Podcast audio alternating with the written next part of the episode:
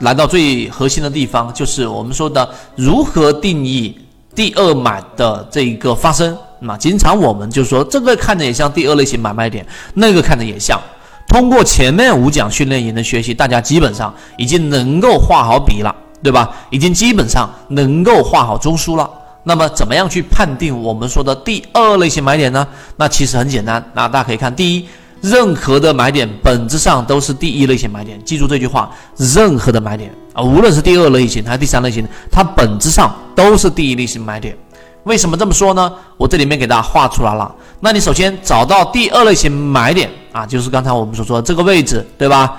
形成了一个第二类型买点之后，我这里画了个箭头，红色这一根线，你把它切换到小级别、次级别，那么它的形态就是这样的：下跌、盘整、下跌。这里面是不是一个盘整背驰？这个我们所说的这个段，就是我们所说的 A 段。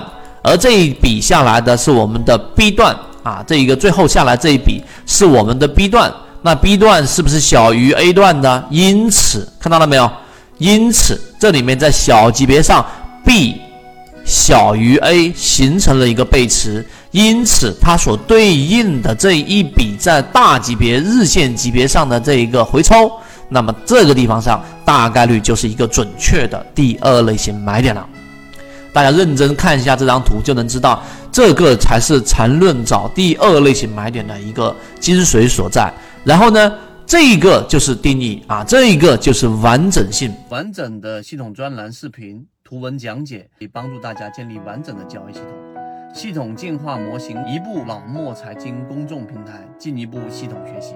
那么最终，我们再往下看一看，还有什么方法能够让我在第二类型买卖点上更加增加我的确定性呢？答案也是一样的，再增加我的确定性，那就是怎么样？那就是我要在这个地方上增加一个点。那第二个方法就是我们看，首先级别越小，它的确定性就越低。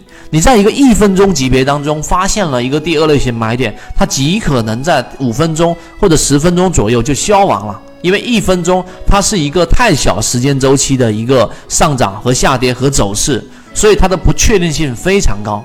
那因此呢，我们一般情况之下不做小类型的这种，例如说一分钟的这一种呃小特别小级别的这种交易，因此我们要做一个力度的一个辅助。啊，除了刚才我们所说那个方法，你在这一个呃第二类型买点确立的这一波回调的当中，找到了一个小级别，例如说日线里面你找到三十分钟，周线里面你找到日线或者六十分钟出现了一个第一类型买点，那这个确定性就很高了，明白了吗？那么第二个方法呢，就是今天我给大家讲的，就是判断它的攻击力。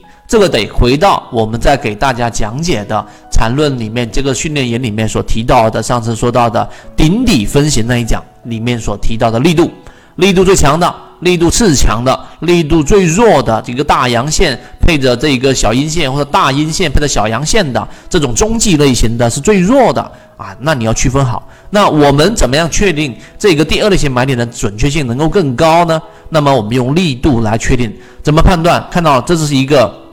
我们说下跌过程当中的出现了一个底分型，对不对？在就是在同级别上，这个不是在次级别上，就是就是在我们所说的，举个例子，这周线级别或者日线级别出现了这个底分型。那么这个底分型呢，它有可能是我们说的中继底分型，对吧？有可能随时被破坏掉。那么我们要引入第四根 K 线。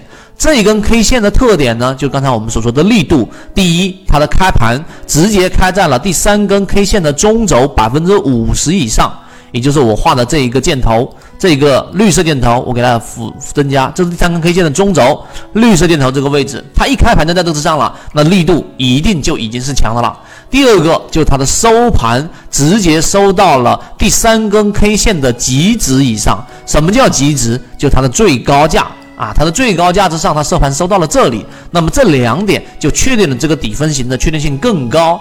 也就是说，你虽然说拿出了一根 K 线，可能百分之三或者是百分之二左右，或者百分之五左右的一个空间，给它来确定这个底分型的这一种稳定性跟力度。那么在这个第二类型买点把握了之后，那这一波上行至少就有一个百分之十、百分之十五左右的一个利润了。